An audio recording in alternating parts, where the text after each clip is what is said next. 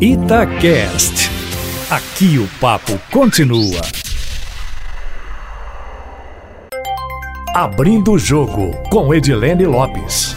Entrevistas marcantes e informativas.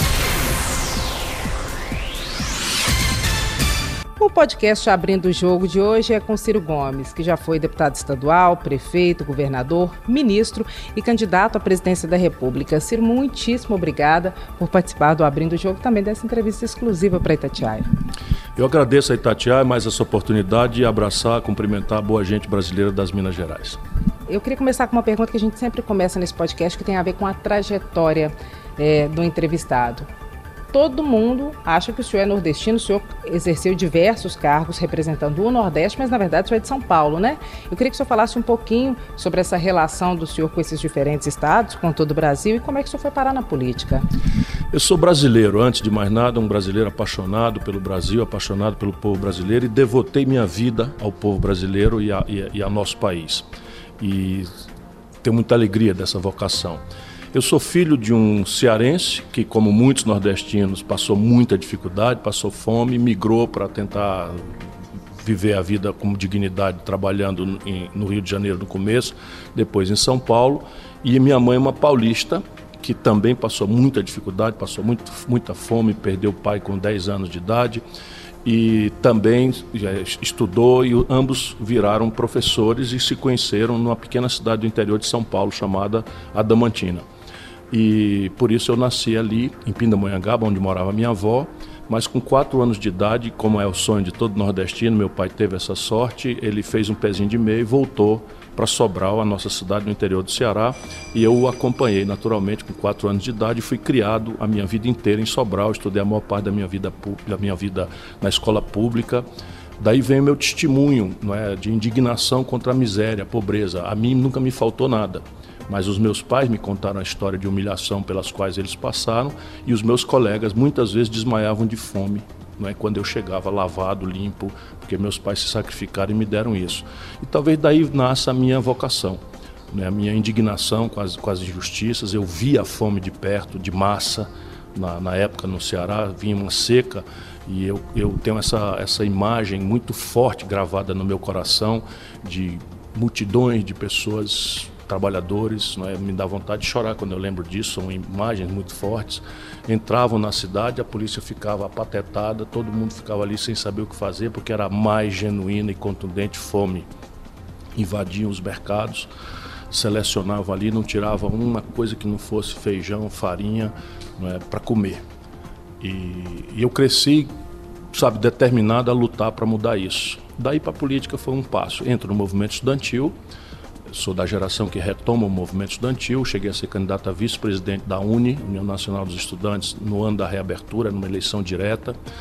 Me politizei muito nesse debate do movimento estudantil e muito garoto, 25 anos, já fui candidato a deputado a primeira vez.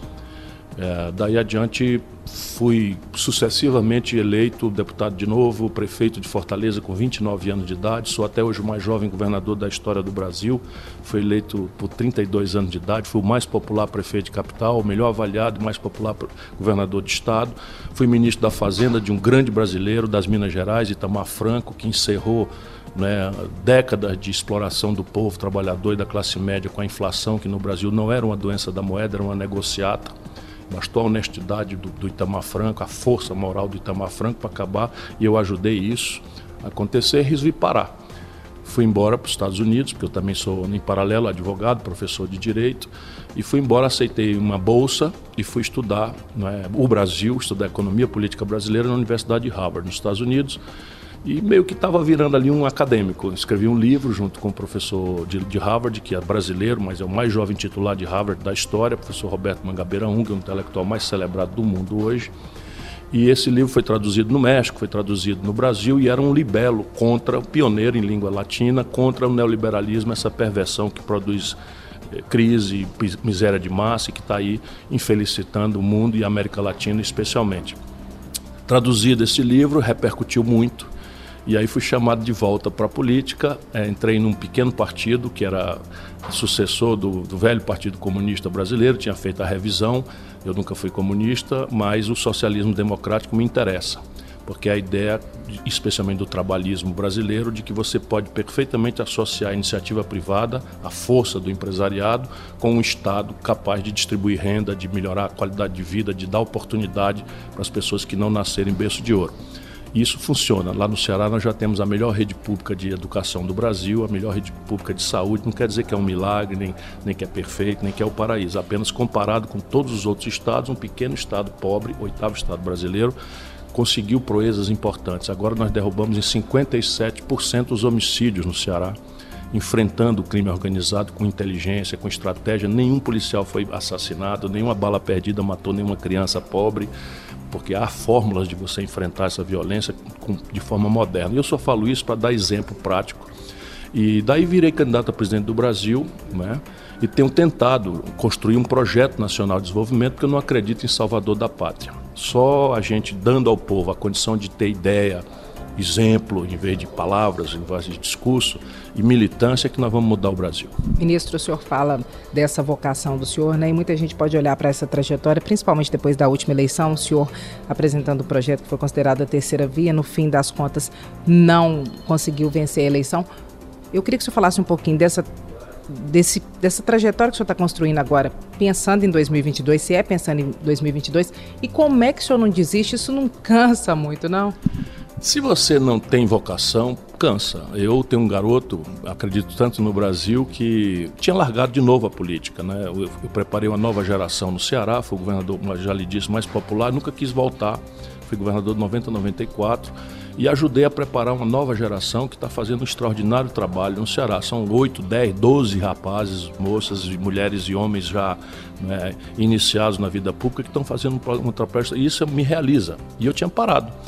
E resolvi, pela primeira vez na vida, ganhar algum dinheiro. Aceitei, uma primeira vez na vida, um convite para iniciativa privada. Fui diretor-presidente de duas companhias do grupo CSN, participava das decisões estratégicas do grupo CSN, era remunerado como um top executivo, né, que eu infelizmente me treinei muito, tanto teoricamente quanto na experiência prática. E veio o impeachment, que eu considerei, apesar do desastrado governo que a Dilma fazia, eu considerei uma violência contra o povo brasileiro, contra a regra da Constituição. E aí me pedi demissão e fui para a luta, porque é uma vocação. Então, às vezes, eu me pergunto isso: caramba, o que é que eu estou fazendo aqui? Meu garoto tem quatro anos de idade, nasceu nessa época que eu resolvi quer dizer, largar a política e cuidar da vida pessoalmente, não por deserção, mas porque tinha preparado uma nova geração, já tinha tentado né, duas vezes ser presidente do Brasil e, e, tem que ter humildade. Se a população não quer, você tem que aceitar, porque é a mesma população que eu amo e a quem eu dei minha vida. E, e hoje não, hoje eu não tenho muita alternativa. Trata-se de um dever moral, porque a situação do Brasil é a mais grave da história. E esse ódio, esse rancor, essa polarização miúda entre o lulopetismo corrompido e o bolsonarismo boçal, isto está rasgando a nação brasileira. E os problemas são tão graves que a gente só tem como pensar em resolvê-los se a gente encerrar essa crônica miúda de ódio, confrontação, radicalismo e construir um diálogo entre forças diferentes para que o povo ajude a construir a saída. Quais são os principais eixos, os principais pontos da proposta do senhor para 2022? O senhor acredita que de fato o senhor tem a chance? O Lula solto atrapalha ou ajuda? Porque o senhor apanha de bolsonaristas e apanha de petistas, né? Sinal de que eu estou no, no rumo correto, porque, veja, a gente pode gostar do Bolsonaro ou odiar o Bolsonaro, a gente pode gostar do Lula ou detestar o Lula, e isso tudo é normal no meio do povo. Mas quem tem a tarefa, a responsabilidade de guiar a sociedade, de conduzir o debate, de ser referência para os jovens, de ser referência para os trabalhadores, para o pensamento acadêmico, não pode fazer isso. Então, eu tenho, eu tenho uma relação, eu fui colega do Bolsonaro na Câmara Federal. Eu fui ministro do Lula. Eu sou amigo do Lula há 35 anos. Agora, estas afeições, estes afetos e o desapreço político que eu tenho por ambos não podem tirar a nossa cabeça do que é o necessário. O necessário no Brasil hoje é você construir respostas práticas para o drama social e econômico do país. Qual é o drama social? Hoje nós temos 13 milhões de brasileiros desempregados, abertamente. 38 milhões e 800 mil brasileiros estão na informalidade, vivendo de bico sem nenhuma proteção, nem hoje nem no futuro. Mais da metade da população sadia para o trabalho no Brasil hoje está vivendo de bico. Sabe qual é a renda média da metade do nosso povo? 413 reais por mês. Você imaginar pagar aluguel, pagar comida, pagar transporte, pagar água, pagar energia, pagar é, é, é, gás de cozinha que está descambando para 80, 100 reais, com 413 reais, você tem hoje 63 milhões e 700 mil brasileiros humilhados no SPC. Isso não caiu do céu, isso não foi o Bolsonaro que produziu, sabe? Foi o colapso do lulopetismo. Então o Lula teve uma fase maravilhosa, aumentou o salário mínimo, aumentou o crédito e agora nós estamos vivendo a ressaca desse momento. Por quê? Porque não se produziu uma estratégia de enriquecimento econômico. Então nós melhoramos a renda do povo, o povo foi naturalmente ao consumo, endividou-se, as empresas, 5 milhões e 500 mil microempresas estão endividadas com o nome no Serasa. Isso é antessala da falência. E isso daí para a barbárie nós não fizemos nenhuma inovação na legislação, surgiram as facções criminosas. E tudo que nós fizemos em matéria de, de segurança pública foi pegar a população carcerária de 270 mil brasileiros para 780 mil brasileiros, todos jovens, negros, pobres, a quem não se dá a oportunidade de ter uma escola que preste. A evasão escolar no nível médio brasileiro é a pior da história. O Brasil tem 18 de cada 100 garotos de, de, de, de 18 a 25 anos matriculados no ensino superior, quando a Colômbia, muito mais pobre do que nós, tem 42 de cada 100. Percebe? O Brasil não tem estratégia e isso é a resposta. Nós precisamos discutir não o amor às personalidades, a exuberância, a crença de que existe Salvador da Pátria. Tudo isso é uma grande mentira, muito perigosa para uma nação de 210 milhões de habitantes. Qual é a solução na avaliação do senhor? Qual é a proposta? A solução é você anunciar um projeto, Projeto Nacional de Desenvolvimento. O que é projetos? Projeto significa você planejar. E eu tenho tudo isso escrito elaborado com os números, quanto custa, qual é o prazo para executar, porque veja, nada sério se faz no curto prazo, da mão para a boca, no lapso sequer de uma vida humana. Por isso que é necessário que haja boa ideia. Esse projeto ele tem que dizer o seguinte: em 30 anos, que é o meu, para ser melhorado pela crítica, em 30 anos o Brasil vai garantir ao seu, ao seu povo os indicadores de evolução socioeconômica, os indicadores de qualidade de vida, né, de, de, de, de dinâmica humana em 30 anos a dinâmica da Espanha. Então a Espanha hoje dá 52 vagas para cada garoto de 18 a 25 anos, o Brasil só dá 18. Então a meta é em 30 anos você criar 52 vagas para cada 100 garotos em idade universitária. Quanto custa isso? Quem vai fazer? Qual é o prazo? Como é que vai executar? É o capital estrangeiro? É o capital privado? É o capital público? Isso tudo vai balizando. Então, qual é o padrão sanitário do Brasil? O Brasil era um país certificado internacionalmente por área livre de sarampo há alguns anos. Voltou o sarampo pesadamente. Sabe por quê? Porque a, a, a, as vacinas no Brasil caíram de quase 90% para 57%. Estão voltando as doenças medievais. Não é possível deixar o nosso povo e nada sério em saúde. Você tem metade das famílias brasileiras não tem saneamento básico, que é basicamente a prevenção da doença. Então as crianças morrem nas periferias, nos bairros pobres, porque não tem saneamento básico. Quanto custa fazer saneamento básico em 30 anos? Isso é fichinha para um país como o Brasil. Te digo porque eu sei o, o que eu já fiz. Eu peguei os, os, domicílios de Fortaleza com 13 em cada 100 com saneamento básico, entreguei com 67% no lapso de quatro anos. Juscelino, grande mineiro, foi presidente do Brasil. Não tem quem olhando para trás não diga, mas não é possível. O Juscelino não foi reeleito oito vezes? Não, ele foi presidente uma vez. O senhor acha que isso é fruto de um desinvestimento do Estado essa proposta de investimento tem que ser casada com a iniciativa privada? Como é que o senhor vê isso tudo?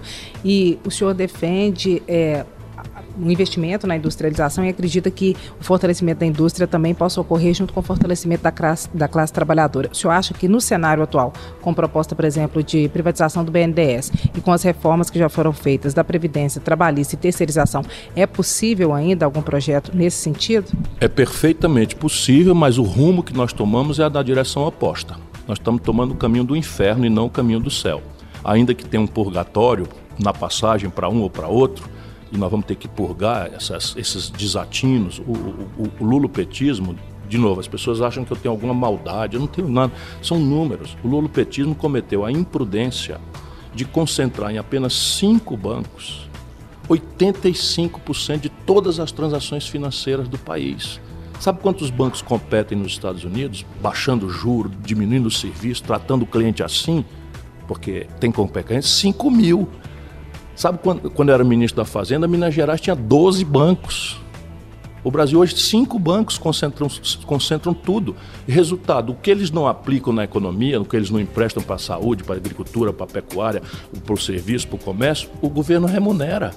São crimes que se cometem contra o Brasil. Agora, é perfeitamente possível, porque entre os países do mundo atrasado, o Brasil é o que tem os melhores potenciais. Veja que, que, que, que contradição nós estamos vivendo. Porque o Brasil tem, no complexo industrial do petróleo, gás e bioenergia, uma saída enriquecedora extraordinária. O que, é que essa gente está fazendo? Esquartejando a Petrobras e entregando para os estrangeiros. No complexo industrial da defesa, a gente gasta bilhões de reais do dinheiro do povo brasileiro pagando emprego na China, nos Estados Unidos na Europa. E o único setor de alta tecnologia onde o Brasil tem lucro é o setor aeroespacial. Eles entregaram a Embraer para os estrangeiros, a preço de banana, preço vil. Eu desfaço esse negócio se for presidente do Brasil, não é por nacionalismo exacerbado, não é porque nenhum país do mundo entrega seu aparato de inteligência de defesa para potências estrangeiras. O Brasil tem a maior agricultura e pecuária do mundo. Metade dos custos para produzir essa agricultura vem, são importados do estrangeiro, gerando emprego lá fora. Esse ano, Complexo Industrial da Saúde, o Brasil vai torrar 17 bilhões de dólares, que multiplicado por 4,20 nós estamos falando em quase 70 bilhões de reais, só o governo federal mandando dinheiro para fora, gerando emprego lá fora para comprar as coisas da nossa saúde pública. Cama de hospital, cadeira de roda, bengala, prótese, remédio, tudo vindo do estrangeiro. Percebe? Isso está na mão fazer. Você pode botar isso no Vale do Jequitinhonha, Mucuri, que é a região mais pobre de Minas Gerais, porque a compra governamental pode ser perfeitamente manipulada para fins de gerar uma, uma, base industrial, pegando jovens das universidades lá de Montes Claros, enfim, coisa que eu já fiz. O pessoal lá do, do, do Vale Jequitinhonha e Mucuri né, sabe que eu trabalhei o arranjo de gemas e joias lá, já trabalhei o arranjo produtivo da cachaça, agregando valor, fazendo certificação fitossanitária, que a povo sozinho não tem condição de fazer. Essa é a política que nós precisamos fazer, associar o governo com a iniciativa privada e a universidade para que a gente possa celebrar esse projeto. O senhor acha que em 2022, caso o senhor seja eleito, é possível reverter essas situações de privatização e também essas reformas que foram feitas até então e outras que podem vir? Olha, é necessário que o Brasil discuta seu, a sua estratégia de desenvolvimento. E deixa eu dizer ao mineiro, não existe um único país desenvolvido no mundo, um só país desenvolvido no mundo que esteja se desenvolvendo sem cadeias econômicas complexas. Ou seja, quem não tiver, para além de mineração, minério de ferro, petróleo, ouro, essas coisas, agricultura, pecuária, quem não tiver agregação de valor e indústria e nos serviços pós-industriais, a economia do conhecimento, simplesmente está condenado ao atraso. E o Brasil tem 210 milhões de bocas para alimentar. É uma ilusão absurda é um crime você imaginar que nós vamos pagar a conta de celular, de química fina, de, de, de, de máquinas sofisticadas, de computadores, de carrões, que mesmo montado em Minas, 80% vem de fora. Pagar isso com soja, milho, minério de ferro in natura e petróleo bruto. Essa conta ela não fecha. Isso explica a tragédia brasileira.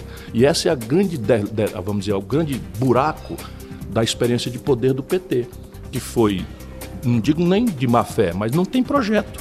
Né? Foi ali, fez, aumentou o consumo, a população ficou feliz porque de fato melhorou o consumo, mas se endividou e agora perdeu o emprego e, e, e, e a renda está em declínio. Resultado, a maior crise de endividamento das famílias e das empresas da história do Brasil. Se privatizar os bancos públicos tem solução, isso revogaria as reformas, como a trabalhista, por exemplo, a reforma atual da Previdência e a lei da terceirização? Nós não vamos revogar, nós precisamos substituir essas perversidades por uma linha de reformas que atenda à realidade brasileira com justiça. Vamos pegar a Previdência. A Previdência é necessária de ser reformada.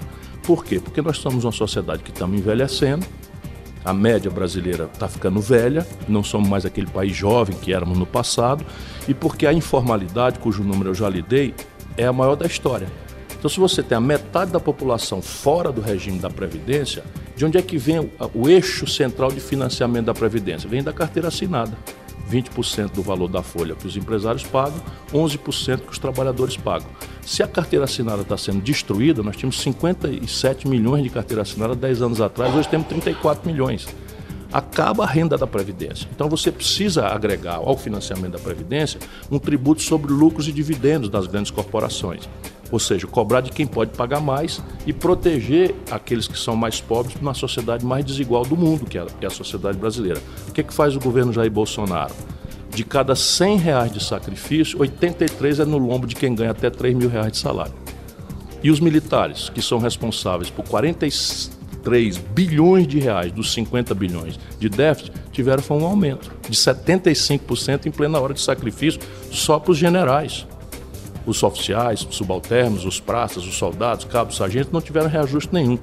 É uma imoralidade o que se fez no Brasil. A reforma da, da trabalhista é evidente que o Brasil precisa ter capacidade de ter flexibilidade, de entender as novas práticas, o trabalho doméstico, o trabalho é, remoto. Tudo isso exige que a gente não fique amarrado num passado rígido de institucionalidade. Portanto, não está aqui nenhum amante né, da, da, das coisas como elas estão. Porém, nunca prosperou, olha que mineiro, gente querida, nunca prosperou nenhuma nação do mundo introduzindo no mundo do trabalho insegurança econômica e insegurança jurídica, que é o que eles fizeram. Você imagina para onde é que vai um país em que 38 milhões e 800 mil pessoas, mais aberta, é, é, vivendo de bico, mais 14, quase 13 milhões de pessoas desempregadas, isso dá mais da metade do povo. Para onde é que esse país vai em matéria de produtividade? Vai para canto nenhum. De onde é que vive o comércio? Vive do consumo do povo. O consumo vive da onde? Vive da renda. Então o empresariado mais conservador brasileiro pirou. Esse velho da Havan é o símbolo desses idiotas que infestam a vida brasileira. Porque 220 mil pontos de comércio fecharam no Brasil nos últimos três anos. 13 mil indústrias fecharam no Brasil nos últimos três anos. Por quê? Porque o, o, capitalismo moderno se afirma no consumo de massa. E o consumo de massa se afirma na renda do povo. Então eles estão destruindo a renda do povo e não entende por que estão falindo, quebrando, e a inadimplência entre o empresariado também já é a maior da história. Considerando as propostas que hoje são feitas e estão sendo discutidas em Brasília, eu queria que o senhor avaliasse a reformulação do Pacto Federativo proposta pelo governo federal, com a extinção de alguns municípios, a discussão no Congresso Nacional da prisão em segunda instância e também a discussão em relação à PEC paralela, que inclui os estados e municípios na reforma da Previdência, segundo as normas para o funcionalismo do governo federal. Isso é um grande varejo, não é, que pode até ferir questões corretas. Mas quando você junta o alho com o bugalho, o que está acontecendo? Nós estamos sendo reconstitucionalizados na direção oposta ao Pacto Constituinte de 88. O que, que eu estou querendo dizer? A Constituição de 88 foi a resposta que o mundo brasileiro democrático produziu aos anos de autoritarismo e de desigualdade e miséria de massa e de censura da ditadura. Portanto, ela foi uma coisa assim, meio que uma vingança, no certo aspecto, mas ela refunda entre nós a ideia generosa de um estado de bem-estar social. O que é que eu estou querendo dizer? Se nós perguntarmos ao povo brasileiro, esqueça o negócio de adjetivo, esquerda, direita, que isso também está muito corrompido no Brasil a partir das práticas contraditórias de lado a lado da política brasileira. Mas vamos lá. Se você perguntar ao povo brasileiro, você acha que a saúde da sua família é responsabilidade individual sua, é responsabilidade das empresas ou é responsabilidade do governo? 86% do povo vai dizer que a responsabilidade pela saúde é do governo. Se você perguntar ao nosso povo, a educação da sua família, dos seus filhos, é tarefa individual sua, é tarefa das empresas ou é tarefa do governo? 88% vão dizer que é tarefa do governo.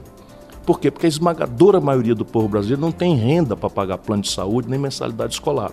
Se você perguntar, enfim, se o desenvolvimento econômico, o emprego, o salário, a renda é, é, é, é responsabilidade das empresas, dos indivíduos ou do, da grande economia que o governo administra, não quer dizer não ter iniciativa privada, por favor, não, não vamos entender errado, eu sei que não é o seu caso. Mas o povo vai dizer 80%, 90% que quem é responsável por desenvolver o país é o governo. Portanto, nós somos uma nação social-democrata. O pacto constituinte, o acordo que os brasileiros queremos é que o Estado assuma essas responsabilidades, ainda que ele divida as tarefas de fazê-la acontecer, que é o que nós estamos propondo. O que está fazendo o Paulo Guedes? Sem autorização e fazendo assim. Part... Não é nem o Paulo Guedes, é essa gente que tomou o poder no Brasil em cima da esteira da crise econômica e da corrupção generalizada que a experiência do PT acabou por produzir no país. Todo mundo está vendo isso. Não adianta se zangar, porque assim, o, o bolsonarista fanático, o Bolsonaro pode andar pelado no meio da rua, bater na mãe, todo mundo relativiza e defende. Ó, oh, mito, mito, mito. E assim está o Lula petista fanático. O Lula pode bater na mãe, pode, pode andar pelado na rua, pode botar o Gedel Vieira Lima né, no Ministério da Integração Nacional e vice-presidente da Caixa Econômica. Depois o Gedel é apanhado com 51 milhões de reais em malas lá. Não foram eles. E pode lotear a Petrobras toda como se o direito que ele tem, e qualquer brasileiro tem, de um devido processo legal e que não foi dado, tirasse a verdade de que ele loteou a Petrobras entregou a Petrobras à bandidagem no Brasil, predispondo a sociedade brasileira a uma lógica de privatização. Né? Como se ele não tivesse entregue Furnas ao Eduardo Cunha. Aliás, como se ele não tivesse imposto a Dilma, com nenhuma experiência política, para presidir o Brasil, como se ele não tivesse botado na economia brasileira o presidente do Banco de Boston, o Meirelles, que depois veio ser ministro do, do Michel Temer, que agora é secretário do Dória. Não é possível que, que o petista fanático vá dominar a opinião do próprio petista moderado, contra quem eu nada tenho. Eu apoio o Rui Costa na Bahia, apoio o Camilo Santana no meu estado, apoio o Elton Dias no Piauí. Portanto, eles querem fazer uma intriga, mas se a gente não parar para pensar, o Brasil vai afundar. E aí qual é a lógica desse conjunto de reformas? A lógica desse conjunto de reformas é replicar no Brasil um ideário que está completamente superado, tanto na experiência acadêmica quanto na experiência prática da humanidade, que é o tal neoliberalismo. A ideia de reduzir o Estado a uma dimensão mínima, de baixo custo, aviltar o preço do trabalho e transformar a força de trabalho numa mercadoria tipo um quilo de sal, sujeito à lei da oferta e da procura. Se tiver muito sal, o preço do sal cai, se tiver pouco. E hoje você tem 13 milhões de desempregados e 40 milhões de pessoas na informalidade. O preço do trabalho, que é o salário, se não for protegido, vai, vai, vai dar isso, 413 reais por mês. Você acha que é uma lógica kamikaze, suicida? É uma lógica suicida. Quem não quiser entender isso teoricamente, eu tenho duas ponderações para fazer com muita humildade, pensando no Brasil. Primeiro, qual é o lugar do mundo onde esta receita funcionou? Olha, não existe nem um lugarzinho, um sequer no mundo, nenhum país é assim, não, nós vamos para aquele rumo que aquele país acolá fez e deu certo para eles. Nenhum. Segundo, veja o que está acontecendo na América Latina. O Chile aplicou esse receituário, inclusive com assessoramento do Paulo Guedes. Começou isso com uma ditadura sanguinolenta do Pinochet e está lá o povo chileno na rua em uma convulsão sem precedente, que dali só vai sair com uma nova constituinte, ou seja, é uma insurgência revolucionária que está acontecendo no Chile. Quebraram a Argentina, destruíram o tecido produtivo argentino, arrebentaram com a Venezuela, arrebentaram com a Bolívia, arrebentaram com o Equador.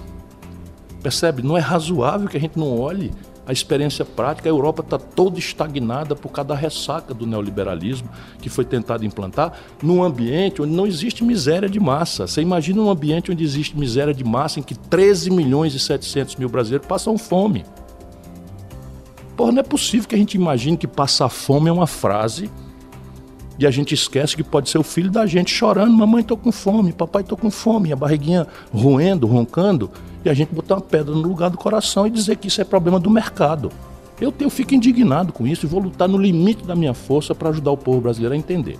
Essa reformulação do Pacto Federativo com a extinção dos municípios, qual é a avaliação do senhor pontualmente em relação a essa questão? Veja, qualquer brasileiro razoável, e isso é a maioria, sabe que nós passamos da conta né, de criar municípios sem nenhuma condição de autonomia, sem nenhuma condição. Aí pega um município de 2 mil habitantes, aí tem lá um prefeito, um vice-prefeito, um bocado de secretário, um bocado de carrão preto, um, uma Câmara de Vereador, outro lá outros carro preto e diária e não sei o que e tal, de maneira que qualquer pessoa percebe claramente que houve aí um abuso.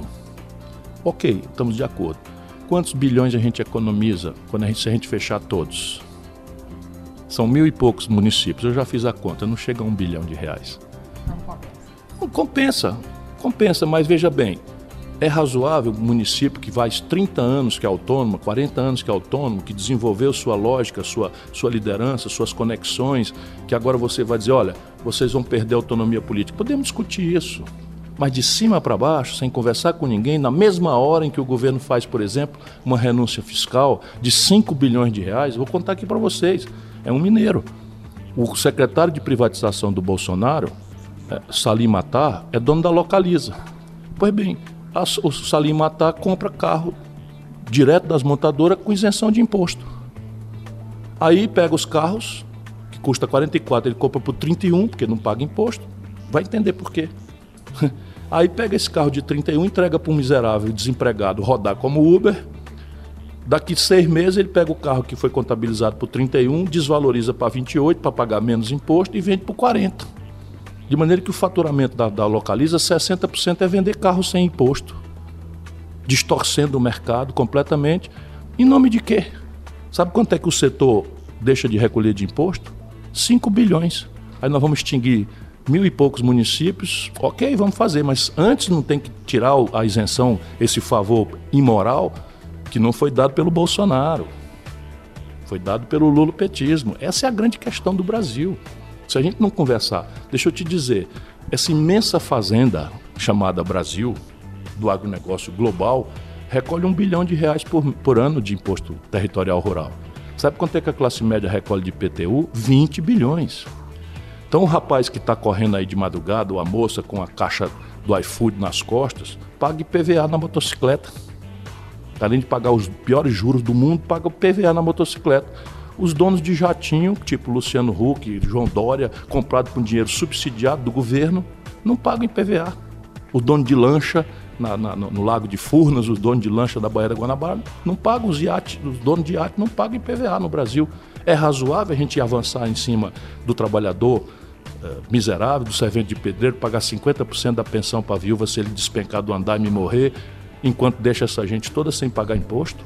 Não é razoável, por isso que eles me odeiam. Depois da soltura do ex-presidente Lula, veio novamente fortemente à tona essa discussão sobre a prisão em segunda instância. É, na avaliação do senhor, o senhor votaria como se o senhor fosse um congressista, se o senhor fosse um deputado? Qual é a avaliação do senhor em relação a essa questão? Veja, o grande drama do Brasil, de novo, é o ódio e a paixão. Os, o mundo se protege dos ódios e paixões pela lei.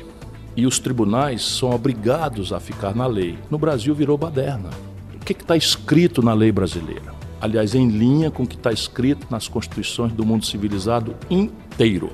O que está escrito no Brasil é que todo cidadão tem direito à presunção de inocência e a ser considerado inocente até que uma sentença transitada em julgado diga o oposto. E a lei define o que é sentença transitada em julgado. É aquela sentença contra a qual não pode mais se levantar recursos. Então é flagrante o que está escrito no Brasil. O erro foi do tribunal por 6 a 5, um ano atrás, interpretado na direção oposta ao que está escrito na lei. O que o senhor acha que moveu essa interpretação? Evidentemente a pressão da mídia. O, o descuido, com muito respeito, porque quem dá a última palavra numa democracia é o Supremo Tribunal Federal.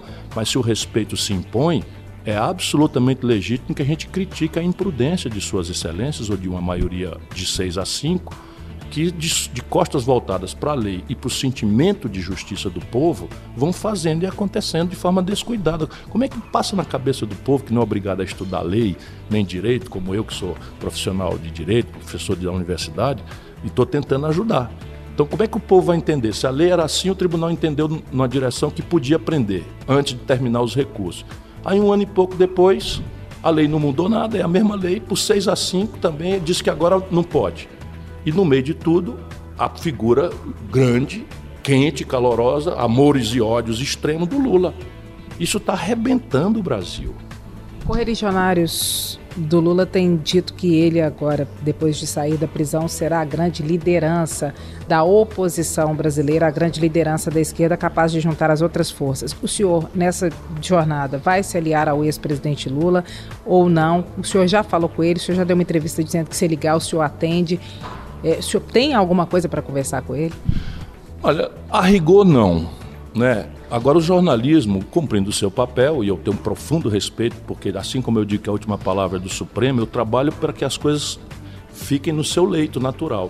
É papel da imprensa especular, querer saber, e se, não é? Tá tudo certo. E eu costumo responder, porque dou um valor imenso à imprensa, especialmente à imprensa regional, que é por onde eu consigo me expressar na medida em que a grande mídia dita nacional pertence a cinco famílias.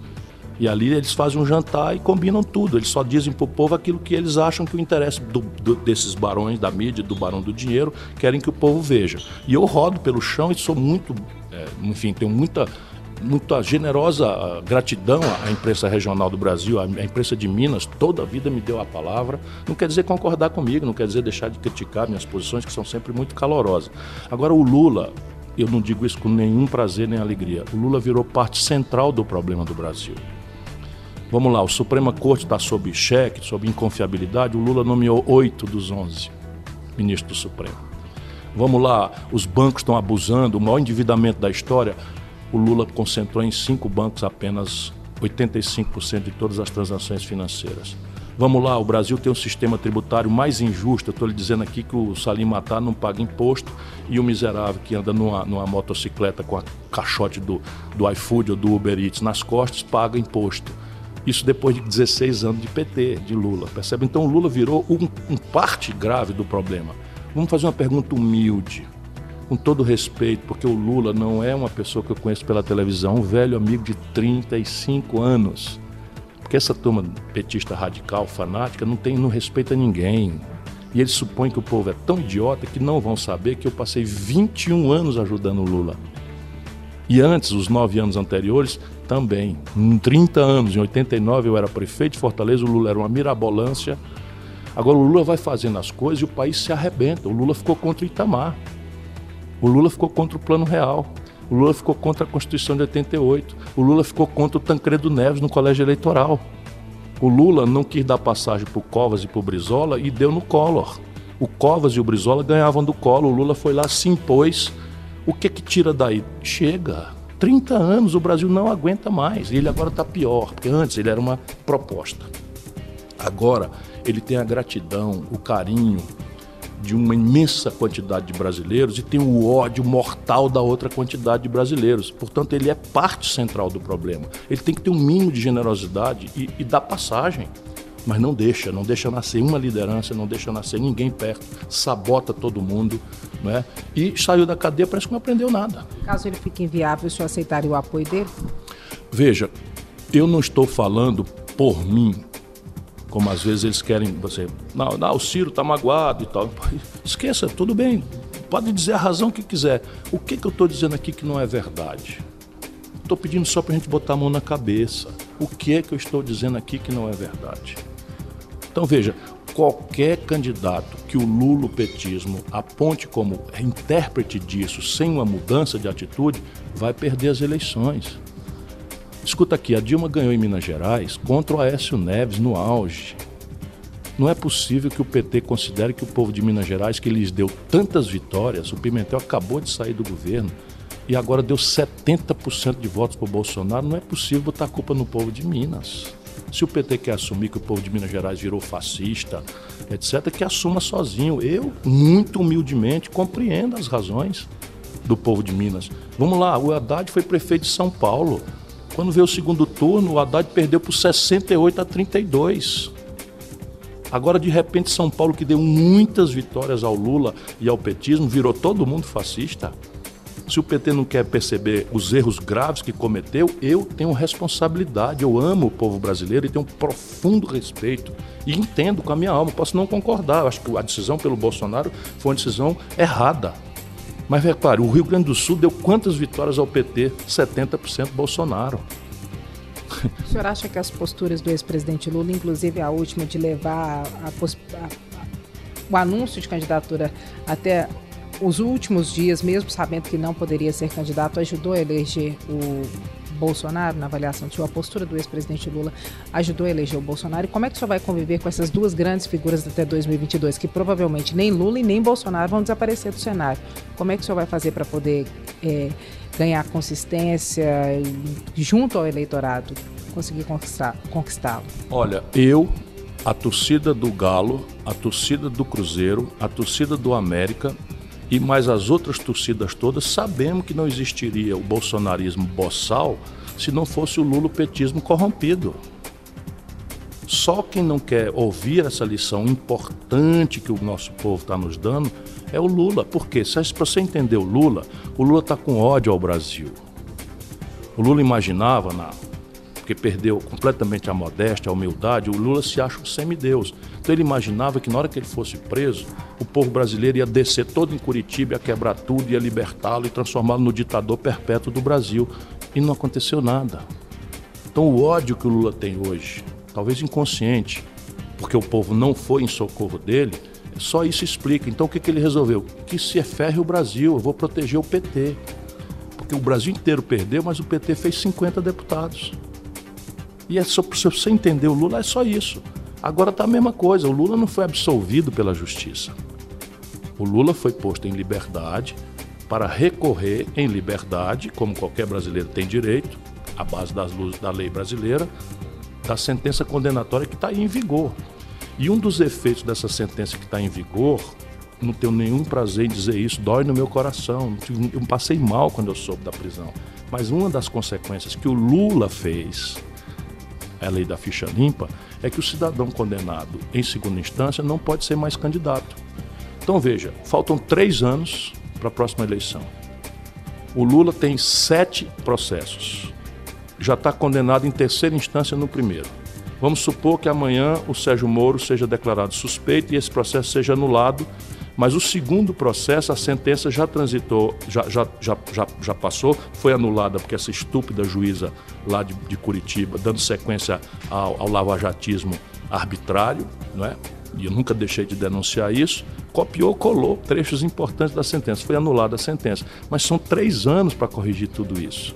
Nós vamos deixar o Brasil inteiro suspenso uma nação de 210 milhões de habitantes agonizando na crise social e econômica mais grave da história, esperando pela falta absoluta de compreensão do Lula de que não é possível 210 milhões de habitantes depender de uma única pessoa. Você acha que ele tem que sair de cena?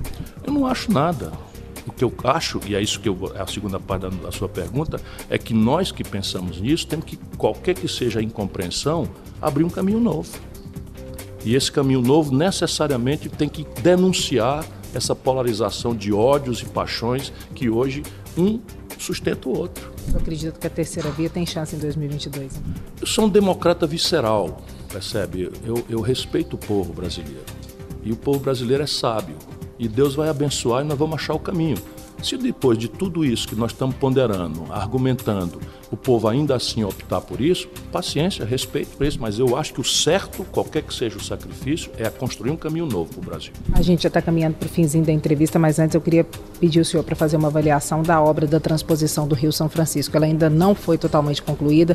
O senhor tem alguma expectativa de que ela seja? Isso, qual que é a avaliação que o senhor faz desse processo inteiro, que demorou mais que o previsto e acabou se gastando mais que o previsto também, dos impactos que essa, essa obra teve para o Nordeste? Isso é bem uma demonstração por si, pelo simbólico do descalabro com que o governo, com que o Brasil é governado.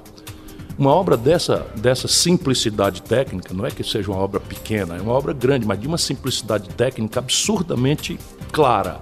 Eu fiz, por exemplo, um canal de 120 quilômetros, a primeira transposição como governador do Ceará, em 90 dias. 120 quilômetros. Nós estamos falando aqui de 450 quilômetros. Portanto, 10 anos é só desgoverno, é falta de compromisso. Mas mais grave, é traição. Porque quando esse projeto foi pensado, vinha junto com ele toda a orçamentação, toda a previsão, todos os projetos de, de revitalização do Rio São Francisco. Que eu comecei, por exemplo, o saneamento básico de Pirapora. Né? Não tinha nem projeto eu fiz, são mais de 113 comunidades que jogam esgoto sem tratamento. O projeto aqui do, do, do Rio das Velhas, eu comecei, está tudo parado. Porque isso é a prova. Sabe quantas obras como essa estão paradas no Brasil? 24 mil obras. No Brasil só tem dinheiro para roubalheira e para banco. E isso é que eu quero mudar no país. Voltando para. vindo para Minas Gerais. É, para 2020, o senhor vai de fato permanecer nesse apoio, né? enfim, ao prefeito Alexandre Calil, qual é a avaliação que o senhor faz do governador Romeu Zema e da prioridade que ele dá para o acordo de recuperação fiscal junto ao governo federal, que vai exigir a privatização, privatização de algumas das grandes é, empresas estatais aqui em Minas Gerais? Eu cultivo na política, às vezes pago um preço por isso, mas todo mundo me respeita, inclusive meus adversários, eu cultivo o caráter, lealdade e a decência. Então, às vezes eu sou mal compreendido, dizem que eu sou muito agressivo, dizem que eu falo palavras muito duras, mas entra ano, sai ano, um bocado de contemporâneo meu está na cadeia e eu nunca respondi por nenhum mal feito na vida pública, nenhumzinho, nem sequer para ser absolvido e entrego. Fui o governador mais popular, o prefeito mais popular, fui o ministro da Fazenda que ajudou a fazer o real, andava de bar de palma onde eu chegava nos restaurantes de Belo Horizonte, de Minas, de, de, de, de Rio de Janeiro, de São Paulo. E não é porque eu faço milagre, não, é porque eu, eu tenho um comportamento E esse meu comportamento, esse conjunto de valores, de caráter, me recomendam ponderar pelo apoio ao prefeito Calil. Por quê? Porque ele me apoiou, me ajudou quando não era uma possibilidade de vitória. E eu acabei por este apoio não é, e a generosidade do povo de Minas tirando o segundo lugar em Belo Horizonte. Você não tem ideia de quanto isso me dá gratidão e orgulho. Porque não é lá no Ceará que eu vou basear esse projeto libertador do Brasil. Eu tenho que ter o concurso de Minas Gerais, do Rio Grande do Sul, que são estados que estão desmoralizados politicamente, e eu tenho um projeto para eu quero para mim o lugar na história daquele presidente da República que emancipou e libertou Minas Gerais desse jugo. É evidente que quem decide isso é o PDT local. Pode ter candidatura própria, por exemplo? O PDT local vai decidir isso, mas se, se me ouvirem, eu pondero por apoiar o Calil. E se houvesse vamos dizer, ele fosse um mau prefeito, podíamos até entender que acima do, da minha gratidão, do meu caráter, da minha lealdade, estaria o interesse melhor do povo de Belo Horizonte. Mas o Calil é talvez o melhor prefeito de capital do Brasil. E o jeitão dele e tal, às vezes até parecido com o meu, mas ele entrega, ele está trabalhando, ele está fazendo. Ele é um prefeito absolutamente extraordinário num tempo de crise sem precedente. Portanto, é, é a sopa no mel gratidão, caráter, lealdade que eu cultivo, mas bem atender ao povo de Belo Horizonte, que seria o, o valor maior. Zema. O Zema é uma pessoa que nasceu na política nessa onda oportunista, né? que é a oferta de nova política, o novo, porque o povo está de saco cheio, de novo, dessa confrontação que no passado era PSDB-PT e agora é PT lulopetismo corrompido e, e, que criou a pior crise econômica do país, versus o bolsonarismo boçal. O caminho, entretanto, que essa gente escolheu é um caminho do, do, da tragédia. Então veja, deixa eu dizer aqui uma coisa ao povo mineiro. O Ceará é o oitavo estado brasileiro. Fica lá no nordeste do Brasil, onde se tem a notícia maior pobreza. Faz 30 anos que a gente não ouve falar em atraso de funcionário. Todo ano a gente repõe uma, coisa, todo ano nós estamos expandindo polícia, expandindo saúde, expandindo educação. As estradas do Ceará são absolutamente novinhas, não tem buraco. Né? A maior taxa de investimento por cabeça do Brasil é no Ceará, a melhor rede de saúde, a melhor de educação. Como é que se explica que um estado pobre do semiárido do Nordeste tem as suas contas todas em dia, tudo arrumado, e Minas Gerais, que tem uma São Paulo dentro de si no Triângulo, que tem um Rio de Janeiro dentro de si, ao redor de Juiz de Fora, que tem um Centro-Oeste é, é, dentro de si, é que tem um Nordeste dentro de si, que tem mineração, que tem um turismo mais interessante do Brasil nas cidades históricas, que quem não conheceu ainda eu recomendo. É, é emocionante você andar pelo interior de Minas Gerais, ou Serra do Cipó, ou cidades históricas, enfim, Minas tem tudo, um povo de uma vitalidade cultural.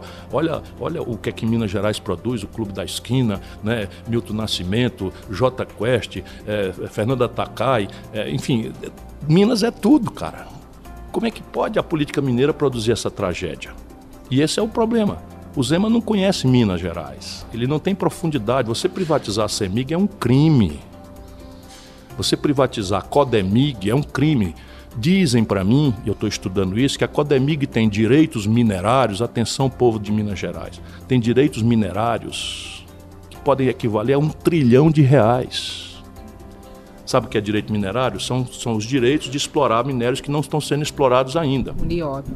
Por exemplo, o nióbio, né, que o Bolsonaro popularizou aí e tal, e que hoje é explorado aqui por uma família só, que são os Moreira Salles. Eu já visitei lá, tem uma árvore lá plantada por mim.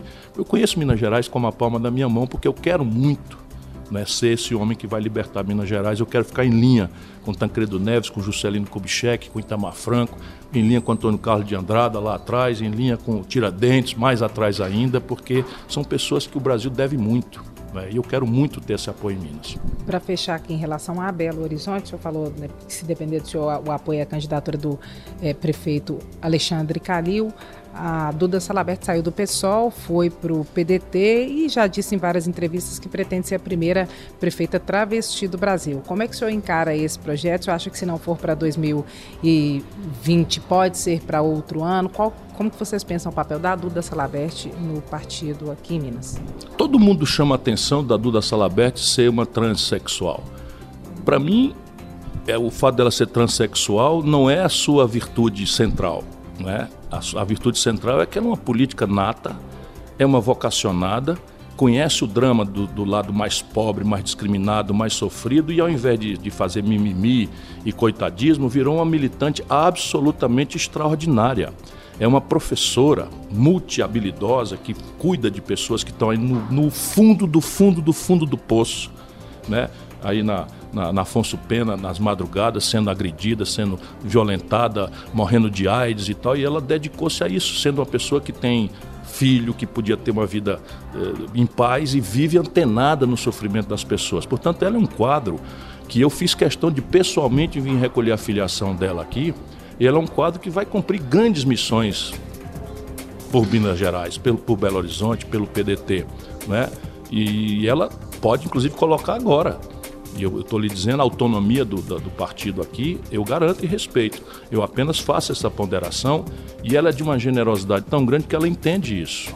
Ela nunca se impôs como para se filiar, ser isso ou aquilo, mas ela vai ser no nosso partido o que ela quiser. O senhor falou do temperamento do senhor em relação comparando também um pouco com o temperamento do Alexandre Calil, muitos adversários do senhor de um lado e de outro falam que o senhor é o principal adversário do senhor em função do temperamento, muito franco, às vezes explosivo. O senhor acha que de fato esse é um problema ou que essa é uma pecha que talvez trabalhem para colocar no senhor para dificultar um pouco o trabalho? Veja, vamos raciocinar juntos. Quem, quem condena a franqueza dos outros está fazendo apologia da mentira. Então eu perco eleições para presidente da República, mas aqui para nós, com toda humildade, até porque há uma generosidade aí que eu, pela qual eu tenho muita gratidão, mas eu nunca perdi uma eleição no lugar onde as pessoas me conhecem de perto. Sabe que é num país em que todo político está sob suspeita de ser corrupto, ninguém, nem o meu adversário mais violento, insinua nada da minha decência, da minha honradez num país onde os políticos prometem o que não vão fazer, enganam. Eu saí o mais popular governante em cada uma das experiências que eu fui e nenhum adversário meu nega isso e tendo que botar defeito diz, não, ele é pavio curto, é temperamental. Ora, dizem isso porque não pode dizer que eu sou incompetente nem ladrão. Mas basicamente dizem isso, sabe para quê? Para bater no carteiro para o povo não ler a carta. Porque eu já lhe disse aqui o nome, Salim Matar, o nome da empresa, localiza, e já disse a mamata que ele recebe desde o lulopetismo, enquanto fala que o Brasil tem que ser privatizado.